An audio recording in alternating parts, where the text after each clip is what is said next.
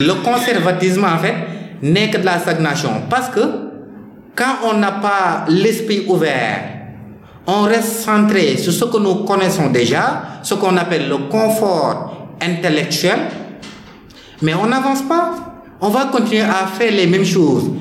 Et cette phrase d'Albert Einstein en dit long. Celui qui continue de faire toujours les mêmes choses va continuer sans nul doute à obtenir les mêmes résultats. Donc, pour sortir de ce carcan, il faut être souple d'esprit, il faut être tolérant. Ne faut pas être dans ce despotisme, cette euh, digne d'une idéologie machiavélique. Il faut être ouvert d'esprit. Moi, je ne crois pas à ce sens que beaucoup de gens disent souvent, j'entends, il faut rester dans nos valeurs. Oui, c'est bon. Mais pour évoluer, en fait, tu dois copier à gauche, à droite tout ce qui te parle et essayer de voir qu'est-ce qui pourra véritablement te permettre d'atteindre un certain niveau. Mais quand tu te fermes, tu dis que je dois copier un leader que je connais, un leader sénégalais, je dois avoir un mentor sénégalais, tout ça. T'es pas obligé. J'espère que vous allez bien. Ici au boy Abib Sal et Serine Modou Sal. Bienvenue pour un nouvel épisode du Cercle d'influence podcast, votre cercle qui s'inspire à inspirer avant d'expirer. Nous avons le grand plaisir de recevoir aujourd'hui mon cher Massamba Ning, coach formateur et surtout quelqu'un qui accompagne les jeunes euh, dans leur développement personnel sur les techniques de prise de parole en public et de la oratoire. Massamba, bienvenue au cercle. Oui, merci. Tout le plaisir est pour moi. Et euh, je suis vraiment comblé euh, d'être là aujourd'hui pour partager ce podcast avec Sale Ngari, mon frère. ah ouais, tu vas me faire des éloges là. Je disais en offre que ton nom de famille là, Ning, laisse tomber quoi. Tu aurais dû choisir un autre nom comme ça. C'est le, le, meilleur, les rois, les rois serrères, jadis. Ah ouais? Les serrés, il faut que manger du pain. Hein. C'est ça leur boulot. Leur boulot principal, c'est de faire et manger du pain. non. Tu blagues, tu blagues. Non, mais en tout cas, euh, oui, merci beaucoup d'être là. Franchement, c'est un honneur. On a eu à échanger sur les réseaux avant de, euh, avant de programmer cette session de podcast. Pour les gens qui nous écoutent, est-ce que tu peux détailler rapidement un petit peu ton parcours? Qu'est-ce que tu fais dans la vie? Et pourquoi tu as choisi euh, cette ligne de métier-là? Oui, euh, en tout cas, c'est un plaisir d'être là. En fait, après des études universitaires à l'UCAD, particulièrement en physique-chimie, j'ai dû rejoindre euh, une entreprise de la place où j'ai travaillé quelques années avant d'intégrer à l'enseignement. Mais avec l'arrivée du coronavirus, ce diable de corona qui a... C'était vraiment... Ça fatiguait tout le monde ouais, vraiment compliqué. Là, j'étais dans l'obligation de rester euh, chez moi. J'avais du coup plus de temps pour moi. Et comme depuis toujours, j'ai été euh, un adepte de la lecture, si je peux l'appeler euh, ainsi, je dirais, j'étais un souris de bibliothèque. J'aimais lire naturellement. J'aimais acquérir des connaissances. Oui, j'étais curieux de faire des découvertes, de comprendre comment les choses marchent en fait, depuis tout jeune. Hein. Après, là, comme j'étais chez moi, du coup, je faisais ce qui me faisait plaisir. Je commençais à lire, à lire. Et, comme par hasard, j'ai tombé sur des livres, parce que je lisais souvent des romans. J'ai tombé sur des livres qui parlaient du dev de la psychologie, et ça m'a donné une baffe. J'ai été, euh, disons, réveillé de mon sommeil dogmatique. Là, c'était le déclic de ma vie. J'ai été, pour des simples, obsédé. C'est là où j'ai commencé euh, à étudier en profondeur euh, la nature humaine, en parlant de la psychologie euh, humaine. Et j'ai fait un virage de 360 degrés. Je suis attiré dans ce domaine du dev perso, après des formations passées par là, même si j'enseigne toujours.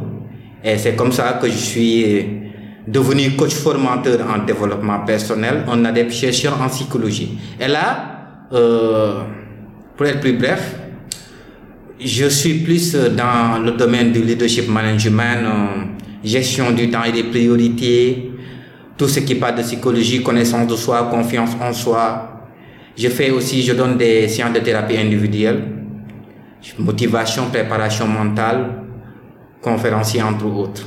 En gros, c'est ce que je fais et je travaille dans la structure NECOM, fondée par l'expert formateur des formateurs, que je surnomme le Tchébouillon de la oratoire.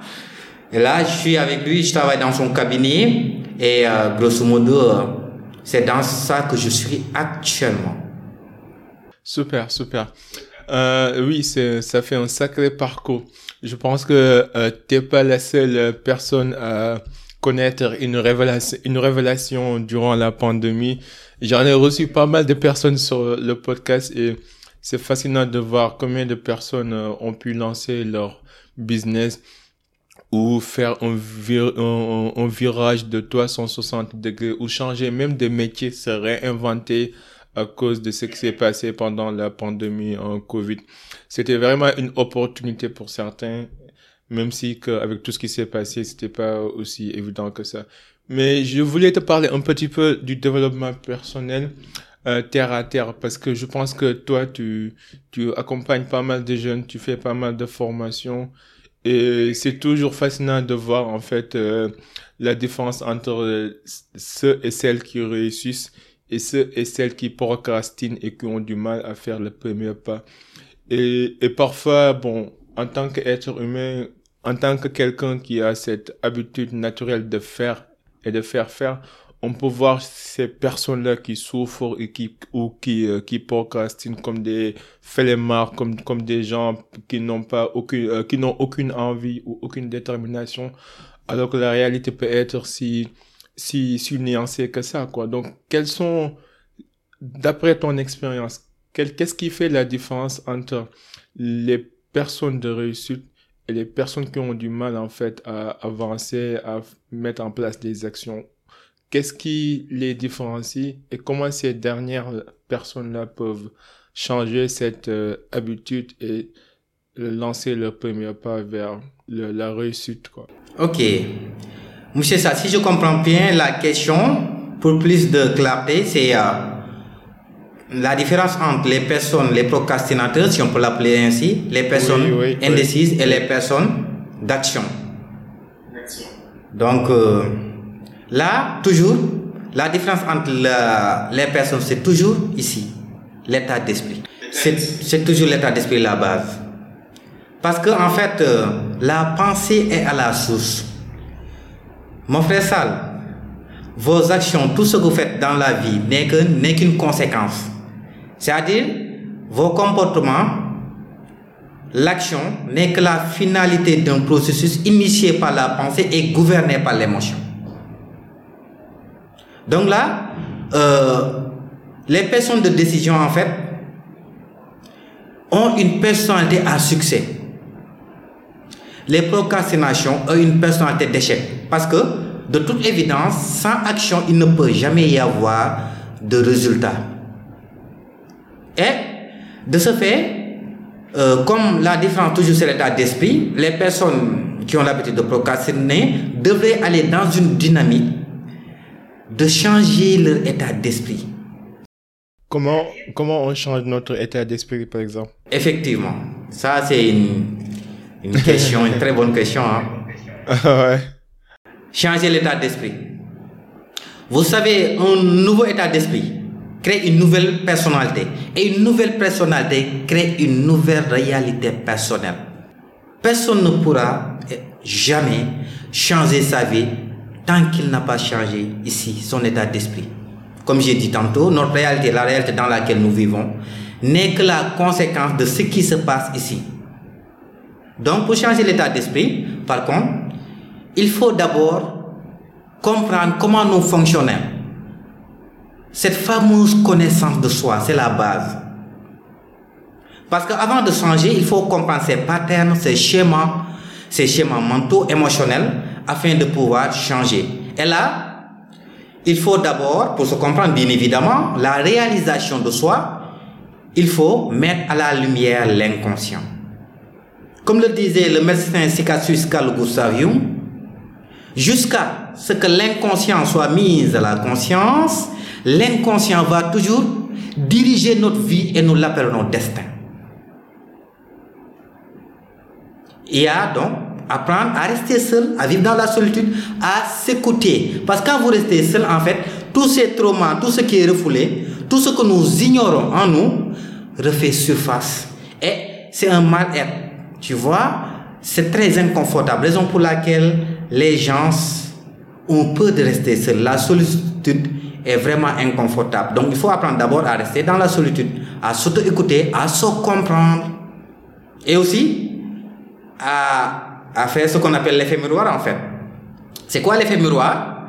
C'est-à-dire ce que vous êtes conscient d'être, M. Sal, Habib, c'est votre ego. C'est-à-dire l'ego pas comme l'utilise le langage familier, mais dans le sens de, de, de la psychanalyse, l'ego, c'est ce que vous êtes conscient d'être. Maintenant, ce que vous êtes inconscient d'être, c'est-à-dire vos zones d'ombre, et ce que vous observez chez les autres. En psychologie, plus précisément, on parle de l'effet miroir. Quand on critique une personne, on est en train de voir notre vraie nature se refléter sur cette personne. Donc tout ce qui nous irrite chez les autres est en nous-mêmes et peut nous ramener à une meilleure compréhension de qui nous sommes réellement. Donc tout ce qui nous dérange, que ça soit positif ou négatif, hein, tout ce qui nous touche les autres, nous permet de savoir nos zones d'ombre, de mettre à lumière notre inconscient, comme le disait Jung, afin de pouvoir être maître de notre vie. Donc apprendre à s'auto-écouter, l'effet miroir, à apprendre des autres, ce qui nous dérange des autres, sont deux facteurs fondamentaux qui pourraient nous permettre de nous connaître afin de pouvoir emprunter ce processus de réalisation de soi. C'était ça en fait. En gros, non, non, je comprends, je comprends. parce que tu as dit beaucoup. Ouais, ouais, tu as abordé pas mal de sujets euh, dans, dans ton analyse. Euh, et puis, euh, il y a un aspect qui revenait souvent, c'est l'état d'esprit. Je suis d'accord hein, que le cerveau humain est, est la base, hein, mais ce cerveau aussi est construit dans un environnement spécifique. Bon, il y a, y a un débat entre les psychologues et les spécialistes de l'évolution qui, qui essayent de comprendre est-ce que c'est l'homme qui fait l'environnement ou l'environnement qui fait l'homme? Ça, c'est un autre débat. Mais quel que soit le cas dans cette analyse, on doit prendre en compte le fait que l'environnement a a un rôle essentiel à, à, à, jouer dans la conception et dans la construction de la fabrique sociale d'un individu, quoi. Et dans notre cerveau aussi, hein, c'est composé de deux parties. La partie, le, le, cerveau euh, limbique, c'est le cerveau qui est, qui est capable de sentir les émotions, euh, et, et alors que l'autre cerveau, j'ai oublié le nom, le néocortex, c'est le néocortex, c'est le cerveau qui est capable d'analyser et de rationaliser les choses. Ce que j'essaie de dire par tout cela, c'est que en tant qu'être humain, parfois, il nous faut un modèle de référence qui nous permet de nous dire que on est capable de réussir dans la vie. C'est comme par exemple Mike Tyson. Je donne un exemple de Mike Tyson. Mm-hmm. Bon exemple. Quand il avait 12 ans, il était en, en prison parce qu'il était un délinquant, il était un voleur. Et durant son passage à la prison, euh, Mohamed Ali était passé ce jour-là dans, dans le but de sensibiliser les jeunes et de leur en fait euh, donner quelques conseils pour essayer de leur faire sortir euh, de, de cette euh, mauvaise route-là, entre guillemets. Et du coup, quand il a vu Mohamed Ali, comment il se comportait, son charisme, son intelligence, euh, sa compassion, son empathie, il s'est dit, j'aimerais être comme lui, je suis prêt à faire tout pour être comme lui. Donc, il y avait quelque chose qui a déclenché en lui cette envie d'imitation. Parce que d'une part, je pense que pour réussir, tu as besoin d'avoir des modèles à imiter, pas dans le sens absolu du terme, mais à suivre leur parcours et leur trace et leur chemin pour passer d'un point A à un point B. Et que je pense qu'au Sénégal, ou de manière générale, les jeunes, parfois, ils n'ont pas ce modèle, ou bien ils ont une idée illusoire de ce modèle. Parce que c'est des, c'est des écrivains qui sont morts depuis longtemps, ou c'est des guides religieux euh, qui ne sont plus là, même si leur écrit reste et tout. Mais du coup, comment, de manière simplifiée, pour quelqu'un qui vit dans un monde où je dirais pas qu'on manque de modèles et de références locales, mais euh, la réalité a été façonnée sur la base d'un modèle occidental, parce qu'on est, on a été colonisé par les Français. Nos cultures, nos principes et valeurs, on les perd de plus en plus grâce aux réseaux sociaux. Comment un jeune peut se chercher et se retrouver et commencer en fait euh, son chemin vers l'excellence? Sans pour autant être consommé par ce qu'il voit euh, dans les films, dans, la, dans les réalités, dans les TV, ainsi de suite. Effectivement, ah, Sal Ngari, ça c'est des questions sérieuses. Hein? Des questions aussi pertinentes qu'un qu'un toucouleur ne peut pas avoir ces questions. Ah, Il y a un serrère derrière qui te souffle. Non. Mais non, c'est pertinent le là. roi des serrères, donc ça, laisse tomber quoi. Ah, en fait, ce que tu, tu, tu dis, en fait, si je comprends bien ta question, vous parlez du mentorat, en fait.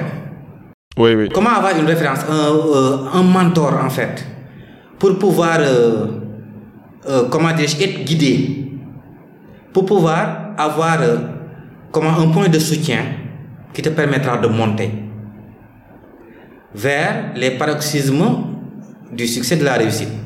En fait, les gens ont l'habitude de chercher loin. Parce que, Habib, toutes les sociétés, toutes les cultures, tous les peuples ont toujours enseigné la même leçon. Et chacun à sa propre manière. Est-ce que tu comprends cela? C'est-à-dire chaque société a toujours enseigné la même leçon à sa propre manière. Donc, le conservatisme n'est que de la stagnation. C'est-à-dire, Tu peux développer sur ça?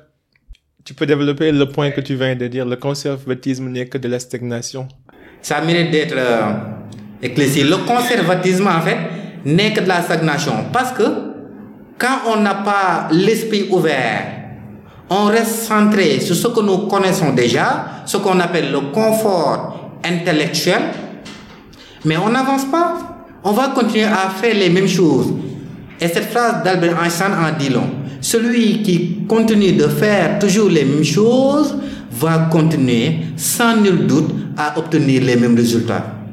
Donc, pour sortir de ce carcan, il faut être souple d'esprit. Il faut être tolérant. Il ne faut pas être dans ce despotisme. Cette euh, digne d'une idéologie machiavélique. Il faut être ouvert d'esprit.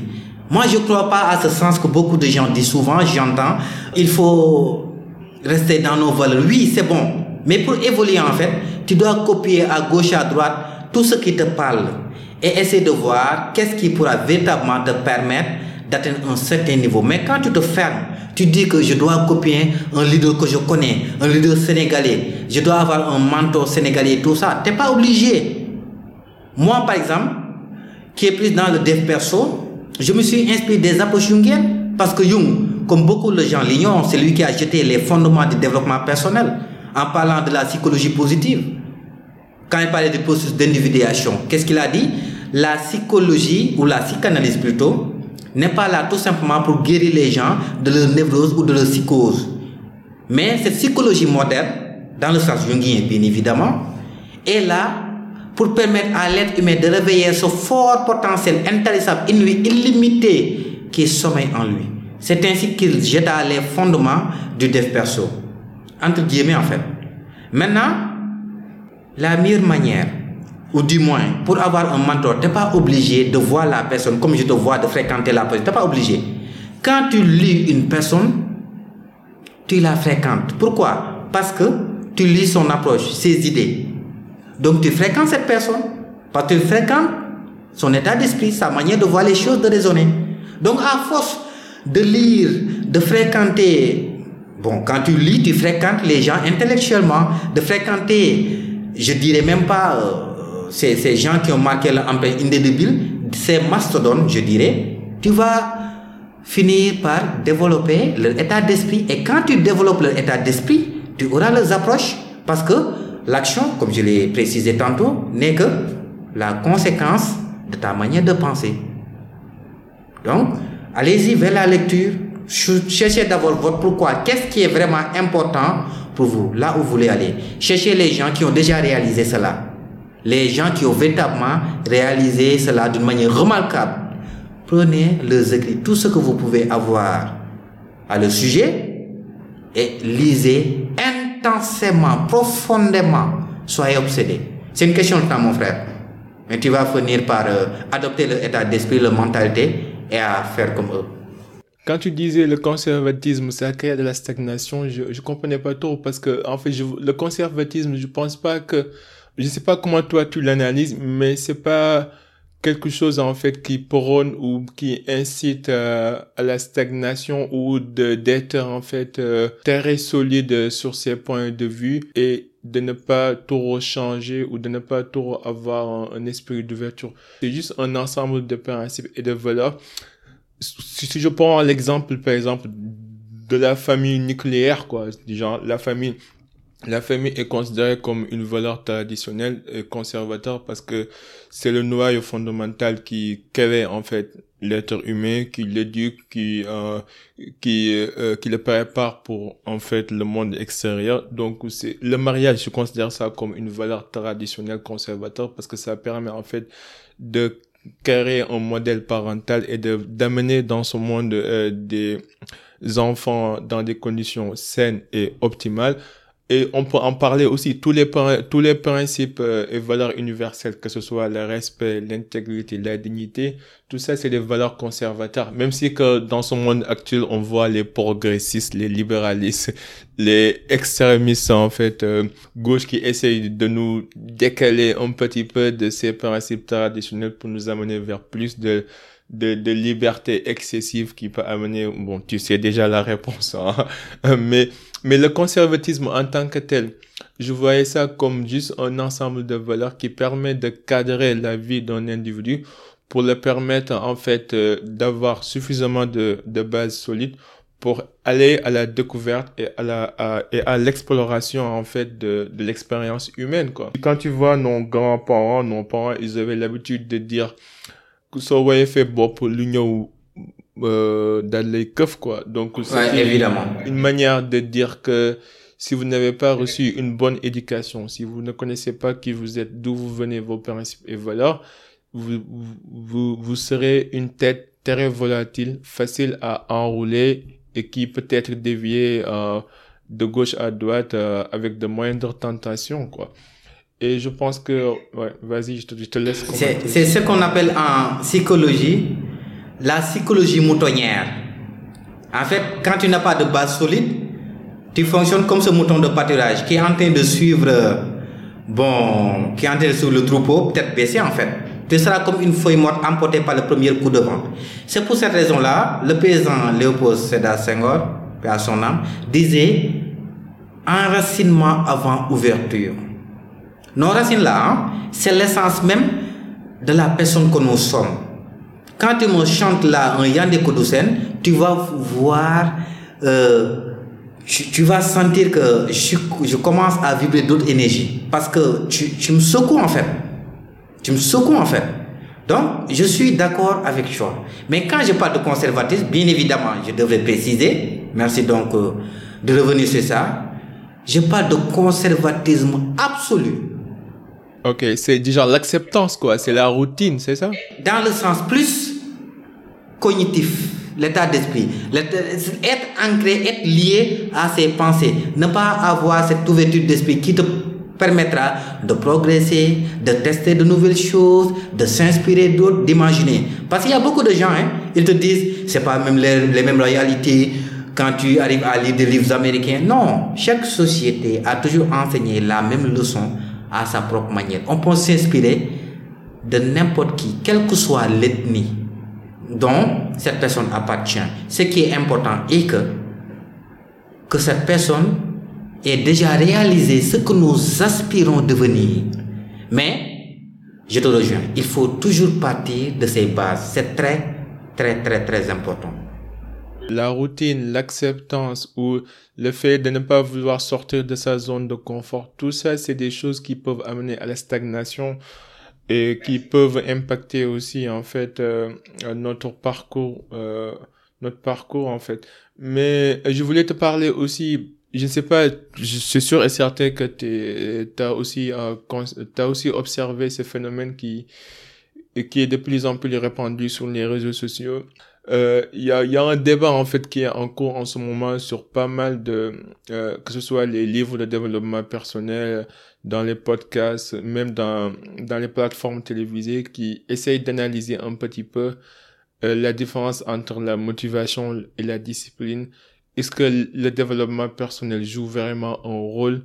Est-ce que en fait le fait en fait euh, d'écouter des gens donner des conseils, des outils est autant que aller sur le terrain et d'apprendre en fait en essayant, en faisant des heures. Donc il y a pas mal de débats sur ça en ce moment.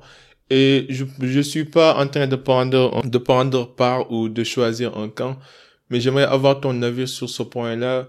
Est-ce que, en fait, parce que moi, par contre, euh, je suis arrivé à un niveau de ma vie, par exemple, quand j'étais jeune, entre 18 jusqu'à 22 ans, où je me cherchais un petit peu, j'ai lu des livres de développement personnel, mais avec le temps, je me suis rendu compte que, en fait, c'était la même rhétorique, c'était en fait les mêmes informations, les mêmes exemples, les mêmes, tout le monde revenait sur Tony Robinson ou bien, sur, je sais pas moi, les, les grands euh, coachs en développement personnel qu'on connaissait. Donc je voyais les mêmes phrases et à la limite ça m'avait saoulé quoi parce que j'avais envie de de de d'adopter et surtout en fait d'adapter et de le développement personnel pas comme les gens en fait le le, le définissent mais par rapport à ma réalité actuelle et comment je peux transformer cette réalité actuelle à la situation souhaitée. Et du coup, il y avait une, un, grand décalage entre ce que je lisais dans les livres qui donnaient des conseils généralistes qui, qui, qui n'étaient pas du tout forcément adaptés par rapport à ma situation du, du, du moment. Quoi. Donc toi, en tant que coach, quelqu'un qui a lu pas mal de livres, est-ce que tu as des argumentaires pour défendre l'utilité du développement personnel comme on le voit aujourd'hui et qui se limite souvent à dire des mots d'affirmation, à recommander des livres et surtout à faire booster l'ego humain pour le pousser à l'action? Mais est-ce que ça marche vraiment? Est-ce que ça peut en fait changer la donne de manière générale? Effectivement. Ah, là, Habib, t'es inspiré, hein? Ah, là, t'as gagné le, le prix Nobel des questions. C'est des Sénégal. On t'attend toujours au Sénégal. On te donne ça. Le prix Nobel des questions, tu l'as gagné. Mais gagne quoi, un problème. non, tu es, inspirant, tu es inspirant là, tu es inspirant. Effectivement, j'ai beaucoup d'outils. Pour te dire vrai, ceux qui me reconnaîtront euh, peut-être pourront juger. Habib, si tu me connaissais avant, il y a quelques années de cela et aujourd'hui, tu vas comprendre que le développement personnel, c'est du costaud. Je me suis métamorphosé. Je, le parle, je parle de... Je vois ma personnalité avant, là j'ai la chair de poule en fait. Tu vois, j'étais au fond du gouffre, j'étais perdu dans les brouillards du temps. Le développement personnel m'a sorti de cette tonnière, de ces difficultés. Comme tu dis. En fait, euh, c'est-à-dire, il faut savoir comment lire déjà. On ne lit pas n'importe comment. La lecture, en fait, hein, c'est la quintessence même de la connaissance. Mais la connaissance, bon, la quintessence pour euh, avoir de la connaissance. L'essence même quoi Parce que tu lis après, tu vois De la connaissance, j'ai bien dit. Parce que quand tu tu aspires des informations. Maintenant, il y a une grande différence entre la connaissance et le savoir. Le savoir, c'est de la connaissance empirique, la connaissance basée sur de l'expérience. Par là, tu dois comprendre, quand tu lis, tu aspires de l'information. C'est juste de l'information. Mais pas, t'es pas encore dans le domaine du savoir. Donc là, euh, la lecture, si tu ne le fais pas intelligemment, ça fige l'esprit. Bien que la lecture doit stimuler l'imagination. D'ailleurs, l'intelligence, comme beaucoup de gens l'ignorent, l'école ne mesure pas l'intelligence des élèves. Non, c'est pas vrai. L'école mesure la capacité des élèves à mémoriser des faits. Ouais, la mémorisation. Merci. L'intelligence, c'est la mémorisation plus l'imagination. C'est-à-dire, tu mémorises, tu imagines. C'est cette subtilité à pouvoir interconnecter les informations, les faits, les idées pour avoir un raisonnement rigoureux et pertinent. Donc, la lecture doit stimuler l'imagination, car l'imagination est le ressort principal de toute activité humaine, la source principale de l'homme. Tu détruis cette faculté et la condition de l'homme s'immobilisera au niveau de la bête. Donc, quand tu lis, tu, ne dois pas gober en fait ce que tu lis. D'ailleurs, moi, je résume les livres que j'ai lus, je résume. Et j'apprends sur ça. J'ai testé un nombre incalculable de faits, d'exercices pour voir si ça va marcher. Et j'ai pris ce qui a marché. Parce qu'en fait, personne ne peut t'apprendre quoi que ce soit. Ça paraît paradoxal, mais j'explique, ils vont comprendre, peut-être les auditeurs.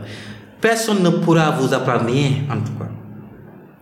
On ne, peut, on ne peut que vous apprendre, que vous rappeler ce que votre conscient, votre néocortex, votre intellect a oublié, mais croyez-moi, que votre âme a déjà su. Donc quand ce que la personne dit résonne en vous, soyez preneur, cette vérité est la vôtre. vous avez compris? Oui, j'ai compris, mais c'était un peu profond, mais j'ai compris. quand tu parles ou quand je lis, quand ce que je lis hein, résonne en moi, je sais que quelque chose est éveillé en moi, donc c'est mon âme qui parle. Donc cette, vérité, je, dois l'incorporer en moi. Tu vois? Mais il ne faut pas gober en train de ressusciter des informations et tu penses que tu es intelligent. Tu ne fais que mémoriser. Donc après, quand tu y as les techniques de lecture, c'est-à-dire avoir à pouvoir comprendre ce qui marchera, ce qui résonne en toi, ce qui te parle pour être plus précis, là maintenant, tu dois essayer de mettre ça en œuvre. Tout ne va pas marcher. Mais il y a des choses qui vont marcher. Tu dois aller dans ce sens. Moi, en thérapie individuelle, je viens d'une thérapie d'ailleurs.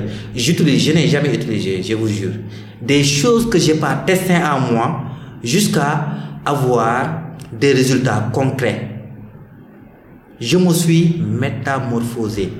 Et les gens qui me connaissent peuvent juger de ça, peuvent juger de, de, de la vérité de ce que je dis. Maintenant, là, après la lecture, on ne lit pas n'importe qui il faut regarder la biographie de la personne qui a écrit. Est-ce que il œuvre dans ce domaine? Faut, faut faire attention à ces profs d'université qui vous écrivent des livres. Théoriquement, c'est bien écrit, mais sur le plan de la pratique, ça pose problème. Parce que c'est de la théorie. Il faut lire des personnes qui, leur, qui vous parlent de leur savoir, des gens qui ont blanchi sous l'armée. Et là, tu sauras que ces idées sont basées, sont validées dans le tribunal de l'expérience. C'est du savoir. Et tu prends cela, tu vois ce qui marche avec toi, tu appliques. En gros, si tu fais ça, je t'assure, il y a beaucoup de choses qui pourront faire un déclic de ta vie et te transformer radicalement. Je, je suis bien positionné euh, pour euh, parler de cela, je pense, à toute humilité. Oui, oui. Euh, je pense que oui, ce que tu viens de dire, ça a du sens. Mais en même temps, je pense que moi, en tout cas, l'une des choses, l'une des choses que j'aurais aimé qu'on m'apprenne quand j'étais à l'école, c'est comment réfléchir.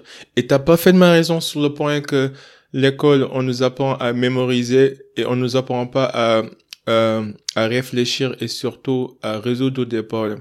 Parce que moi, j'étais très doué à l'école, mais pas parce que j'étais intelligent, parce que tout simplement, je savais mémoriser. En fait, je savais mémoriser ce que l'enseignant ou ce que le prof disait et le jour de l'examen, je venais et je déversais tout sur le papier. Et oui, il est, il est exceptionnel, alors qu'en réalité, non. C'est pour ça que quand j'ai terminé mes études et, que j'ai rejoint la, la réalité, déjà, le monde, le, le vrai monde, j'étais, j'étais un peu perdu parce que euh, les, les indicateurs ou les paramètres, les, les métriques sur lesquelles je me faisais juger quand j'étais à l'école, je les comprenais et ça marchait bien et je comprenais ce qui était attendu de moi. Mais quand je rejoins la réalité, la, vraie vie, là, je savais plus quelles sont les métriques. Je savais plus en fait par où commencer et j'étais perdu. Je ne savais plus qu'est-ce qu'on attendait de, moi. Et dans les entreprises, quand tu commences, que ce soit un stage ou, quoi que ce soit, c'est pas comme si on te dit exactement ce qu'on attend de toi et ce que tu dois faire. En même temps, tu es dans une phase d'apprentissage qui est totalement fondée. Cette fois, c'est pas sur la mémorisation, mais sur la résolution de problèmes, sur la capacité à s'adapter et à comprendre et à analyser et à imaginer et trouver des solutions. Et c'était très difficile cette transition que je me disais, j'aurais aimé qu'on m'apprenne à réfléchir. Parce que même le mot réfléchir, c'était un mot très lointain dans, dans, dans mon cerveau. Euh, parce que tout ce que je pouvais pour moi réfléchir, c'était quoi? De se rappeler des choses qu'on m'a déjà dit et de les répéter. Et après, après le temps, je me suis rendu compte que non, réfléchir, c'est de voir les informations que tu as, de voir les points communs, les points contradictoires, les points euh, euh, les points convergents, les points divergents et essayer de venir avec un schéma de cohérence qui est propre à cette situation actuelle. Donc je me suis euh, rendu compte que la réflexion n'est pas n'est pas quelque chose de commun pour toutes les situations. C'est quelque chose de spécifique pour chaque situation et spécifique. Et rien que pour ça, c'était une révélation pour moi, quoi. Donc, du coup, tu as parfaitement raison sur ce point-là. Maintenant, euh, comment, parce que j'aimerais faire un petit peu le lien entre réfléchir, penser, euh, créer, imaginer, ainsi de suite. Je pense qu'il y avait un philosophe qui disait que si on a des pensées, c'est pour que nos idées puissent exister même après notre mort. Et je pense que d'une part, c'est véridique parce que là, on se rappelle de... Euh, on se souvient de Einstein, on se souvient des grands scientifiques parce que tout simplement, euh, leurs idées, leurs pensées ont, ont resté et ont ont transcendé en fait les générations. Donc du coup, même, même si leur corps physique n'est plus là, les idées continuent d'en fait de nous éclairer sur pas mal de sujets, pas mal de sujets. Donc pour les jeunes qui nous écoutent, et surtout parce que notre communauté est composée majoritairement de jeunes, est-ce que tu as des outils, des, des conseils ou des principes, des astuces pour aider les gens à mieux assimiler les informations, à mieux réfléchir et à mieux construire leurs idées et leurs pensées. Parce que c'est une chose d'avoir des idées, mais aussi c'est une autre chose d'être en mesure de les exprimer. Et je pense que l'expression, l'expression orale n'est pas aussi simple pour tout le monde, quoi. Et parfois, on peut avoir des meilleures et de merveilleuses idées, mais on a du mal à les restituer. Dans la même logique, hein. Je t'ai dit, je t'ai décerné le prix des questions. le prix Nobel.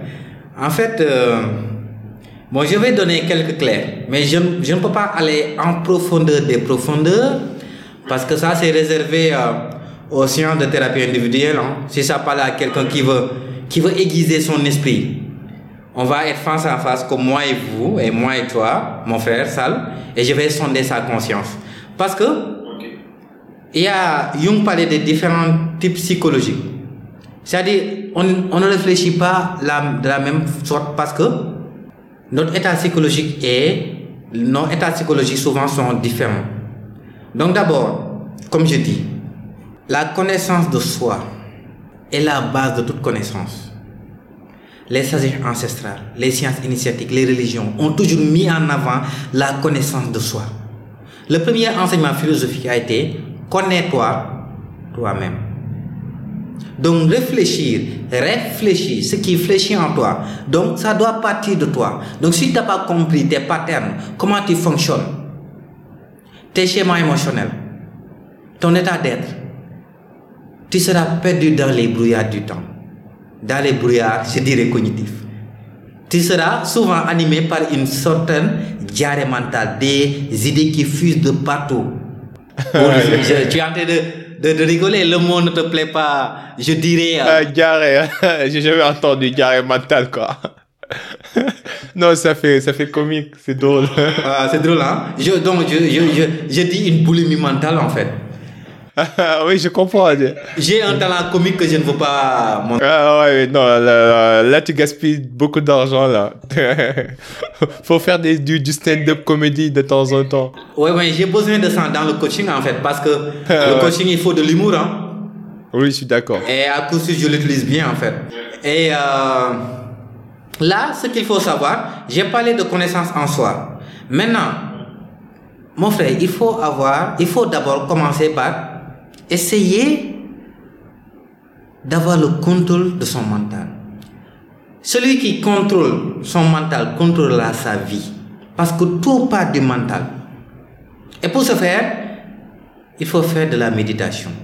Régulièrement. C'est de la magie, la méditation. Parce que ça vous permet de vous conscientiser. La conscientisation de soi. De vous comprendre, je veux dire, comment vous fonctionnez. C'est de là vous pourrez euh,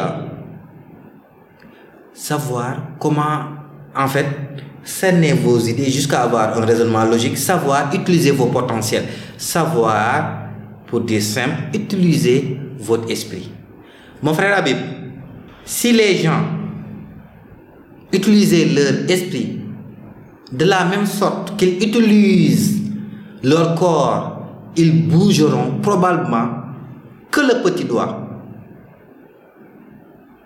Les, nos facultés, les facultés qui sont là, si on les utilisait, pas jusqu'à un certain niveau, je dirais même 20%, 20%, on va faire des réalisations incroyables. Mais malheureusement, l'école nous assujettit à la mémorisation. L'école ne nous apprend pas à réfléchir. L'école ne nous apprend pas à utiliser notre esprit.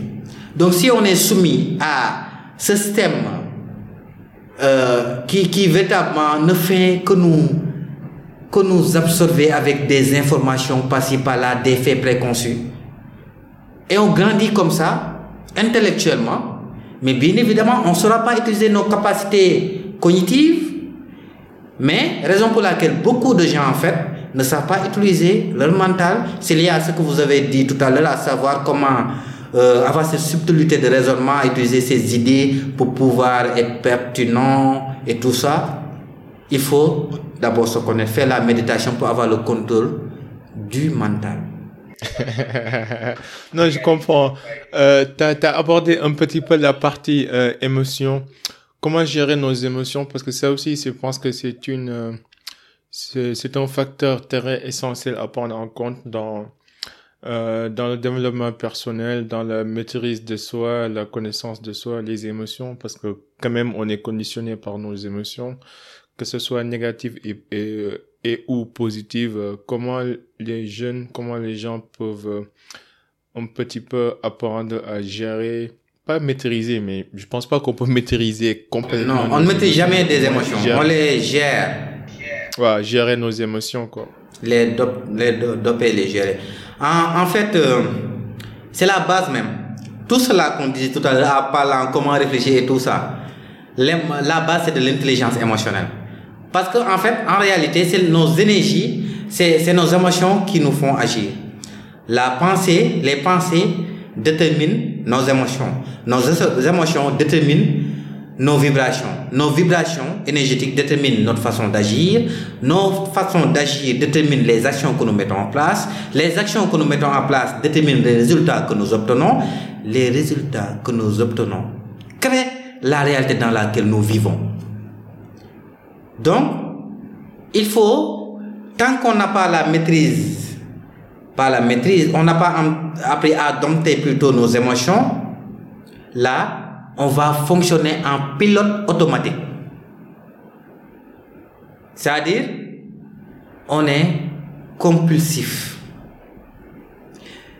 Mais avant d'aller dans le vif du sujet, à vous donner quelques astuces pour développer cette intelligence émotionnelle, il faut, il me paraît plus que nécessaire d'abord de cerner c'est quoi l'émotion en fait. Il y a la différence entre émotion, sentiment et pensée. Les pensées sont le langage du cerveau, l'émotion est le langage du corps, le sentiment est le langage du cœur, l'intuition est le langage de l'âme. L'émotion. Tu peux répéter ça? Non, ça c'est ça c'est du comment dire encore vente gens. intéressant. C'est du vente. De toute évidence, il l'aura après. Mais je le répète quand même parce qu'il est gentil avec moi. Euh, non, c'est super intéressant comment tu ah, l'as. J'ai fait, j'ai fait du wane wane tu connais. Moi, je me l'ai raconté. quoi, ah. Je disais tout à l'heure, euh, les pensées sont le langage du cerveau. L'émotion est le langage du corps. Les sentiments sont le langage du cœur. Et l'intuition est le langage de l'âme. Mais ils sont tous interconnectés. Parce que nos pensées produisent nos émotions, nos émotions produisent nos sentiments, et si on apprend à gérer cette subtilité entre ces trois, on peut avoir, euh, comment dirais-je encore, éveillé et réveiller notre intuition. Plus on fait preuve d'intelligence intellectuelle, d'intelligence cognitive, d'intelligence émotionnelle, d'intelligence sentimentale, plus on pourra faire preuve d'intelligence intuitive. Mais vous m'avez posé à savoir c'est quoi, comment gérer l'intelligence émotionnelle. Donc l'émotion est l'empreinte sentimentale qu'une expérience vécue a laissé en nous. C'est pour cette raison-là on parle de mémoire cellulaire. Donc, tu ne peux pas en fait faire preuve d'intelligence émotionnelle sans revenir sur ce que Jung appelait le processus de réalisation de soi, le processus d'individuation. Parce qu'il faut mettre à la limite notre inconscient, comprendre nos schémas et nos patterns émotionnels, comment nous fonctionnons. Après, pourquoi je suis colérique? Quand est-ce que j'éprouve de la colère? C'est après quel stimulus particulier, bien précis, j'éprouve cette colère, comment je réagis après avoir éprouvé cette colère, qu'est-ce que je pense, quel est mon registre cognitif, émotionnel, comportemental, et il faut écrire sur papier. Et là, en parlant de l'écriture, je vais euh, rappeler l'expérience d'un professeur, un docteur, dans l'université de la Californie à Los Angeles, Matteo Liberman. Il a fait en fait une expérience qui mérite mon réflexion. Très, très, très parlant. En fait, il a pris euh, deux groupes d'étudiants. Euh, euh, le premier groupe, c'est le groupe Koba. Il leur a demandé de ne rien faire, de rester là, de faire comme ce qu'ils ont l'habitude de faire. Et l'autre groupe, il leur dit de chercher un bloc-notes. Durant toute la journée, à chaque fois ils ressentent une quelconque émotion, ils écrivent l'émotion en question registre émotionnel, registre comme euh, cognitif et écrivent ce qu'ils pensent, c'est-à-dire leurs pensées qui les viennent après cette euh, émotion particulière et leur manière d'agir. Ils écrivent ça. Donc, ils mettent en lumière le schéma, le pattern émotionnel, cognitif et comportemental. Après quelques mois, il fait ce qu'on appelle l'imagerie cérébrale. Donc, ils projettent leur imagerie, ce qui se passe dans la tête. On parle des circuits neuronaux avec les connexions synaptiques, il protège ça sur l'écran et il regarde. On voit qu'en fait,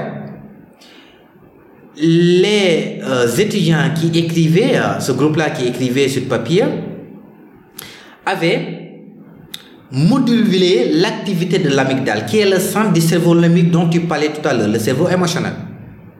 Donc ces gens avaient plus euh, de capacité à contrôler les élections, leurs émotions, le contrôle des émotions, c'est quand la raison substitue le contrôle de nos actions à nos émotions. On ne réagit plus de manière impulsive, mais on réagit avec la raison. C'est ça l'intelligence émotionnelle. Et ces étudiants avaient développé donc ce faisant plus d'intelligence émotionnelle parce qu'ils arrivaient plus à gérer les émotions, à plus leur dompter. Et ils savaient plus précisément quand est-ce qu'ils vont sentir euh, une émotion particulière, après cette émotion, comment ils doivent faire pour ne pas respecter euh, le comportement habituel et changer en fait d'habitude quoi, comportemental. Tu vois? Parce que le schéma reste et demande toujours, mais c'est parce qu'on est conscient des émotions particulières qu'on pourra changer le circuit, en changeant notre manière d'agir bien évidemment. Et il a surnommé cette expérience le pouvoir de l'encre et du papier. Donc il faut toujours avoir l'habitude d'écrire ce que nous sentons, nos pensées. Il faut avoir. Moi, j'ai l'habitude d'écrire. Si même je suis dans les euh, transports en commun, je suis pas chez moi, je prends mon portable avec les applications. Je dis, je note comment je me sens quand je ressens bien évidemment une émotion particulière. Et cela m'a permis de comprendre mes schémas euh, émotionnels, euh, comportementaux, cognitifs. Et j'ai développé ainsi euh, comment dire encore, de l'intelligence émotionnelle. La méditation aussi pourra bien évidemment nous aider et apprendre à vivre dans la solitude. Et ce faisant, on va ressentir tous ces traumas que nous avons refoulés. Parce que quand nous vivons une expérience, on n'a pas vécu entièrement l'émotion, on va le refouler. Maintenant, le fait de revivre euh, ces, ces, tensions émotionnelles vont faire l'âme vont, euh, comment dire encore, éliminer la tension. Et là, nous arriverons plutôt à mieux nous comprendre. En gros, en fait, pour ne pas faire trop long, ces deux techniques pourront bien évidemment permettre à tout chacun de développer son intelligence émotionnelle. Ouais, euh, quand on parle d'émotions, donc forcément on va parler d'émotions positives et négatives. Et je pense que euh, l'une, euh, quand tu étudies euh, le Big Five, qui est un petit peu un modèle qui résume les différents types et les différents traits de personnalité, euh, l'un des traits du Big Five, c'est le névrosisme ou le neuroticisme. C'est la tendance à éprouver des émotions négatives. Donc, c'est composé de deux parties. C'est le retrait et la volatilité. Du genre, euh, le fait de, de se retirer quand vous sentez des émotions négatives. Ou bien la volatilité, c'est le fait de, de, d'être volatile, euh, de ne savoir comment se comporter ou d'être euh, de mauvaise humeur, d'avoir des sauts d'humeur, ainsi de suite. Et ça, on, les, les recherches ou, bien les études ont montré que les femmes, de manière générale, ont, ont, ont un niveau de névrosisme très élevé comparé aux hommes, quoi. C'est pour cette raison d'ailleurs que dans les situations de crise, là je généralise pas. Je sais qu'il y a des féministes qui nous regardent là qui vont dire t'es en train de mettre les hommes sur les femmes, mais bon. Mais je parle biologiquement parlant, euh, notre fabrique biologique fait qu'un homme se sent plus à l'aise dans, dans un champ de bataille ou dans une cellule de crise qu'une femme. Et parce que testostérone aussi joue un rôle important sur le fait de pouvoir gérer ses émotions et tout. Euh, maintenant, pour, pour certaines personnes, je sais que euh, parfois, ça nous arrive d'avoir des émotions négatives, mais il y en a certains qui ont ce qu'on appelle euh, negative self-talk. Des gens, c'est des gens qui ont que des pensées négatives sur leur sort, sur leur potentiel, sur leur personnalité et qui ont perdu confiance en leur aptitude et en leur euh, capacité et qui peuvent être complètement perdu euh, jusqu'à arriver à un niveau de nihilisme en fait. Je je crois plus en rien même pas moi-même en fait. Je, je, pense que je suis un loser je perds tout le temps j'ai rien réalisé dans la vie. Donc comment on peut limiter ces émotions négatives qui peuvent inhiber le potentiel de pas mal de jeunes? Effectivement bon toujours hein, on va aller dans ce sens mettre à la lumière l'inconscient jusqu'à ce que l'inconscient soit mis à la conscience, l'inconscient va toujours diriger notre vie et nous l'appellerons destin. En fait, pour, pour avoir la maîtrise de soi, l'intelligence émotionnelle et tout ça, il faut se conscientiser. Comme j'ai dit, passer technique, rester dans la solitude, écrire, faire de la méditation. C'est ça en fait. Et les psychologues en ce sens disent que 70% en général de nos pensées, c'est la moyenne en fait, sont négatives. Et penser négative crée des émotions négatives. Les pensées et les émotions sont interconnectées. Ce qui se passe, j'ai une, une, émotion négative, ça va faire naître des pensées négatives qui vont encore alimenter encore, sécréter encore d'autres. L'amygdale va sécréter toujours cette émotion négative. Ces émotions négatives vont encore euh, faire naître d'autres pensées négatives. C'est le cercle vicieux. Tu vois? Maintenant, la conscientisation de soi fait que quand il y a une émotion négative qui vient, je suis conscient moi, là où je trouve là, là où je, je suis plutôt dans ma vie, quand, quand, quand il y a des émotions négatives, quelque chose qui arrive, hein, c'est la vie quotidienne, chaque fois il y a des choses que tu n'aimes pas euh, et tout ça, ça vient, j'ai cette, euh, ce réflexe de sentir que ça monte. Là, je comprends parce que j'ai appris à travailler intensément sur mes schémas c'est-à-dire émotionnel, cognitif. Et là, avant que ça me domine en fait, hmm, je change. C'est-à-dire, là où tu es, tu peux penser à tout ce que tu veux. La seule chose qu'un être humain a un contrôle absolu, c'est ses pensées. Tu peux penser à tout ce que tu veux en fait. Là où tu es, tu penses à tout ce que tu veux. Donc tu peux changer de circuit en pensant à autre chose. Mais avant de, se faire, de faire, qu'est-ce que tu dois faire? D'abord, tu concentres ta conscience sur ce que tu sens. Parce que quand tu l'observation de soi, quand tu observes tes pensées, elles disparaissent. C'est comme le feu que tu observes comme ça, elles disparaissent. Mais quand tu essayes de faire violence sur toi-même pour changer systématiquement de pensée, c'est comme tu alimentais encore ce feu qui va produire des émotions et le cercle vicieux continue. Mais là, vous, vous avez parlé aussi euh, de quelque chose qui mérite euh, de la clarté en fait qui mettent, qu'on qu en jette de, de la lumière brûle, en fait, pour amener plus de précision. Vous parlez d'ordre biologique, en fait, les différences entre l'homme et la femme en parlant de l'émotion. Pour comprendre cela en profondeur, quoi. C'est-à-dire, euh, depuis la nuit des temps, quand l'homme vivait encore dans des, dans des cavernes, la période paléolithique, je parle des sociétés primitives, les hommes partaient à la chasse pour chasser des proies, mais n'oubliez pas aussi, il était proie à d'autres animaux, d'autres prédateurs comme les lions et tout ça, tigres et tout ça. Donc, il était obligé de, de communiquer avec eux pour trouver des solutions, le pragmatisme. Tu vois, les femmes restaient dans les cavernes pour gérer le progéniture. Donc, elle, à le niveau, elle était obligée de parler, de discuter, de créer de l'harmonie entre eux, des liens de connexion et tout ça. Maintenant, euh, ces tendances sont transmises de génération en génération depuis des milliers d'années.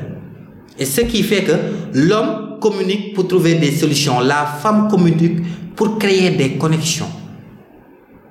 L'homme est dans le pragmatisme, l'action. En général, on communique en fait pour trouver des solutions.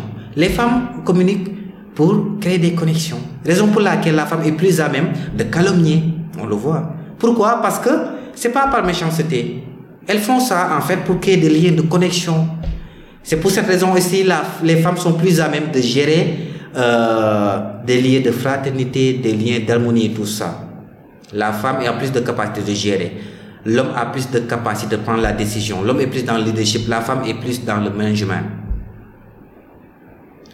Cela fait que la femme est plus un être émotionnel que l'homme. Elle est souvent dans une dynamique d'une ambivalence émotionnelle, des émotions stables. Mon frère Habib, quand tu veux convaincre une femme, je ne sais pas pourquoi, hein, je ne sais pas pourquoi, mais quand tu veux convaincre une femme, touche ses émotions. là, là, tu t'es transformé en coach, euh, de coach en playboy, quoi. Non, Là, mais là. je ne sais pas pourquoi. hein. mais en fait, quand tu veux convaincre les personnes, d'une manière générale, touche leur cœur. Mais ça marche vachement avec les femmes. L'homme va raisonner tout ça. Mais quand tu touches le cœur de la femme, tu l'as. Là, c'est quoi? T'es au coach en relation. Non, je ne sais pas. Je t'ai dit, je ne sais pas pourquoi tu vas convaincre la femme. Le pourquoi, tes raisons? Je ne sais pas. J'étais clair? non, moi, je, moi, je suis un joueur.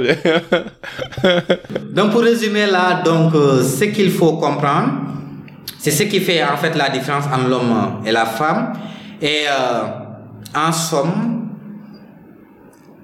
apprenez à vous connaître, apprenez à comprendre comment ça fonctionne en vous, vos schémas, parce que vous êtes victime de votre nature, de tout ce que vous avez eu à refouler dans la vie. Malheureusement, mon frère Habib, en Afrique, je suis désolé de le dire. Effectivement, je suis vraiment désolé. Mais en Afrique, où la plupart ne disent pas, ils dressent leurs enfants. Pourquoi? L'éducation doit passer systématiquement par la compréhension.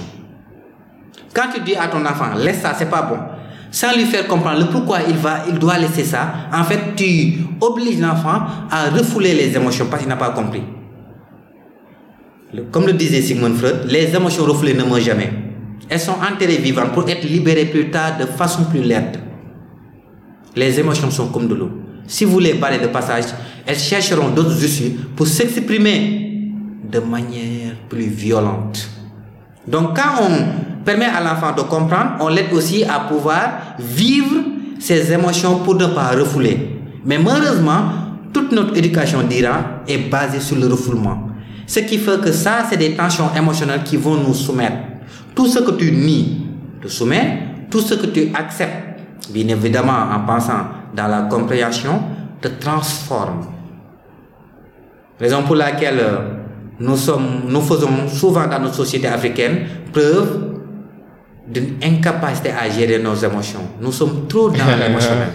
On a abordé pas mal de sujets là et il ne reste pas beaucoup de temps et je je veux pas prendre beaucoup de ton temps. Déjà, bon, il fait un peu tard. Je te remercie pour ça, d'avoir accepté de, de faire ce podcast euh, si tard dans la nuit. Euh, juste quelques questions rapides avant qu'on qu'on boucle. Euh, est-ce que tu est-ce que tu as une peur ou une insécurité que tu essaies de combattre en ce moment rapidement quoi? Ah mon frère je suis sérieux toi aussi. Ning, Ning, Ning toi aussi. Ning c'était les rois serrères. Il faut étudier euh, euh, la culture serrère. Je pense qu'il y a certains qui diront que vous n'avez, vous n'avez pas gagné la guerre. hein. Vous avez fui. certains diront que vous avez fui, mais bon, je juge pas moi. Vous, vous n'avez rien compris. En serrère, on dit Omad, Ningo Simel. Ça veut dire que les rois sont nommés Ning. Ah ouais. Et euh, là, pour, pour revenir à ta question vite fait, parce que ça ne nous reste pas trop de temps, euh, pour dire vrai, je les ai combattus. T'as aucune peur en ce moment, aucune insécurité en ce moment. Non, non, sincèrement, pour dire vrai. Hmm, j'aimerais, j'aimerais bien être à ta La, place. la, la, la, la réalisation de soi, hein, c'est un processus sans fin. Je, je vois même des gens euh, souvent sortir euh, des phrases à demi debout, en fait.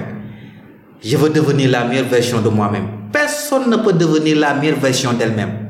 Parce que, Non, si, en fait, si. ça, ça, si. ça, en fait, quand tu dis je veux devenir la meilleure version de moi-même, ça sous-entend il y a un idéal de perfectionnement. Ce qui est absurde. Non, la perfection, elle est absurde, mais on peut se rapprocher de la perfection. Le processus de perfectionnement est un processus sans fin. On ne peut jamais être la meilleure version parce que nous aspirons toujours à s'améliorer. À chaque fois qu'on réalise quelque chose, il y a d'autres qui vont apparaître, quoi. Tu vois? Donc c'est comme ça, nous sommes toujours dans ce processus de perfectionnement qui, qui n'est pas limité, qui n'est sans fin. C'est un voyage, en fait, sans fin. Mais je suis d'accord que c'est un voyage, mais dans chaque voyage, dans chaque chose, il y a un pic. Tu vois, même les athlètes, les joueurs, que ce soit les combattants, les athlètes, euh, il va arriver un moment dans leur carrière, ils vont atteindre leur pic. Et après, c'est la descente, quoi. C'est le déclin. Mais ça, c'est le processus naturel de la vie, hein. Même l'être humain, il est né, en fait, fragile. Il grandit, il euh, se fortifie, ensuite il atteint son pic et puis après il va commencer à vieillir. Donc euh, on peut dire que dans n'importe quel processus, on va, on peut atteindre notre idéal. ça veut dire on peut atteindre notre pic. Mais quand je te pose cette question, à savoir qui es-tu, qu'est-ce que tu vas me répondre? Abib Sal, qui es-tu? Je suis un, je suis en fait le produit d'un ensemble de d'événements qui sont arrivés et qui m'ont forgé et qui m'ont donné une manière de voir et de d'interpréter le monde. ah, mais Habib yow da de Ah, Habib yow non, pas comme ça. mais mais Habib yow nu mu fa nii non c'est c'est c'est la boisson là la boisson là que tu prends ça t'inspire toi bien évidemment tu as tu as tu as bien répondu à cette question mais j'aimerais aussi amener des précisions Habib rapidement, on est un peu tenu par le temps. Il y a Emmanuel qui va me tuer là, mais vas-y. c'est fini en fait vous n'êtes pas un être humain qui expérimente une vie spirituelle divine vous êtes un être spirituel qui expérimente une vie humaine Tu vois, donc quand vous entrez dans les profondeurs de votre être, de ce que vous êtes, ce qui représente l'essence même de qui vous êtes, si vous rentrez dans les profondeurs de l'âme, là c'est un voyage sans fin. La réalisation de soi, Je suis pas d'accord, mais c'est pas grave. mais agree. non, mais je comprends ton analyse, hein, mais ok, je comprends ton analyse, juste que j'ai du mal à, mais je comprends d'où tu viens. Euh, L'autre question, c'est quelle est la plus grande leçon que tu as apprise dans, dans ta vie? la plus grande leçon que j'ai appris est que notre vie est ça. Tout ce qui nous arrive dans la vie, problèmes, les épreuves, les circonstances, les mois de victoire, leur cause a pris source ici. On pris source plutôt ici. C'est-à-dire, notre esprit façonne notre devenir d'être humain. La réalité dans laquelle nous vivons, c'est nous qui les attirons grâce à l'énergie que nous vibrons. Cette énergie est caractérisée par nos pensées, nos émotions, nos sentiments et nos croyances. Et si on arrive à cerner ça, on pourra contrôler notre vie. Donc, la cause et la solution à tous nos problèmes se trouvent ici. Oui. Euh, est-ce que tu as une question, est-ce qu'il y a une question particulière que tu aimerais qu'on te pose euh, de temps en temps? Ben, euh, pose souvent? D'ailleurs, euh, tu l'as, je te l'ai déjà posé. Quoi? Qui es-tu, ma Ah, ok. Qui Ok. Tu me demandes ça? C'est ça la question que j'aimerais, parce que ça me permettrait de faire comprendre aux autres ils ne sont pas ce qu'ils pensent être. Et cette compréhension fera que, peut faire plutôt qu'ils auront un déclic. Ok. Donc, toi, si je te repose la question, comment tu vas répondre? Qu'est-ce que tu vas répondre? Oui, bon, je ne suis pas un être humain qui expérimente euh, une vie divine. Euh, je suis un être divin spirituel qui expérimente une vie humaine. Je suis une, un âme, une âme plutôt caractérisée par des défauts et des qualités. Une âme caractérisée par des perfections et des imperfections. Je suis une portion de ce qui constitue la quintessence, la source même de l'existence. Une portion de Dieu. Parce que l'homme est créé à l'image de Dieu. Bien dit. Et euh, philosophique aussi. Mais bien dit. et, la dernière question, c'est quelle influence aimerais-tu laisser dans ce monde? Je voudrais. euh, pas je voudrais, je veux, parce que je vais le faire. hein. Inch'Allah. Les mots que nous répétons systématiquement façonnent notre destinée. À force de répéter même un mensonge, on finit par y croire. Et tout ce que nous croyons en nous devient notre réalité. Je veux éveiller les consciences, tant soit peu. Par rapport à mes modestes connaissances, je veux emporter, rendre service à la société. Beaucoup de gens dorment, sont perdus dans les brouillards du temps. Et je veux réveiller, je veux le réveiller de leur sommeil dogmatique. Et leur faire comprendre euh, qu'ils ont des êtres divins qui expérimentent une vie humaine. Ouais, bien, bien dit, bien dit. Mon gars, c'est toi qui es venu pareil, quoi. C'est toi qui es venu pareil, là. non, mais franchement, euh, merci beaucoup, hein, Massam. J'ai beaucoup apprécié notre échange. J'ai beaucoup appris. Euh, le cercle d'influence, c'est ton cercle. Si on peut être utile, n'hésite pas sur quoi que ce soit. Et pour les gens qui nous écoutent, qui nous regardent, est-ce que tu peux nous dire comment les gens pourront entrer en contact avec toi? Est-ce que tu as des projets ou des trucs à promouvoir? Comment les gens pourront participer à tes formations ou te contacter pour tes coachings individuels, ainsi de suite? Donc, la parole est à toi. Sans nul doute, ouais, effectivement, je ne peux pas venir ici quitter euh, sans parler de, de mes projets. Gars, nous me coacher. Donc, euh, en fait, certainement, vous mettez non, mes, mes, mes liens sur. euh, Si, si, ouais, je vais mettre tout ça sur les, dans les show notes comme la description de la vidéo. Dans les descriptions, ils, ils vont trouver les gens qui aimeraient me contacter. je suis disponible. Je suis à vous. hein. Donc, ils n'ont qu'à, par rapport à ces liens, me contacter. Maintenant, là, on travaille dans une structure. Notre structure se trouve à Mermoz, dans l'immeuble Saphir, rond-point Elton. On fait de la, euh, de l'art oratoire thérapeutique. Thérapeutique pourquoi? Parce que il y a de la psychologie, de la thérapie de groupe et tout ça en fait. Donc euh, c'est là où je suis. Je fais des thérapies individuelles, les gens qui ont des traumas, des blessures émotionnelles, qui ont vécu des émotions, des événements euh, difficiles, qui n'ont pas encore surmonté. Je pourrais les aider s'ils me contactent bien évidemment. Et euh, c'est ça en gros. Et je suis un créateur de contenu euh, dans les réseaux. Vous m'aurez Instagram, YouTube, l'éveil des consciences, Instagram, massamba.07, TikTok aussi, l'éveil des consciences. En gros, c'est ça. Super. En tout cas, merci, Messam. Je mettrai tous les liens dans les show notes comme d'hab. Est-ce que tu as un dernier mot rapidement? Ça, c'est un message pour euh, tous ceux qui me suivent. Et je le tire au très fond de mon être. C'est pour nous tous. Et particulièrement pour les jeunes.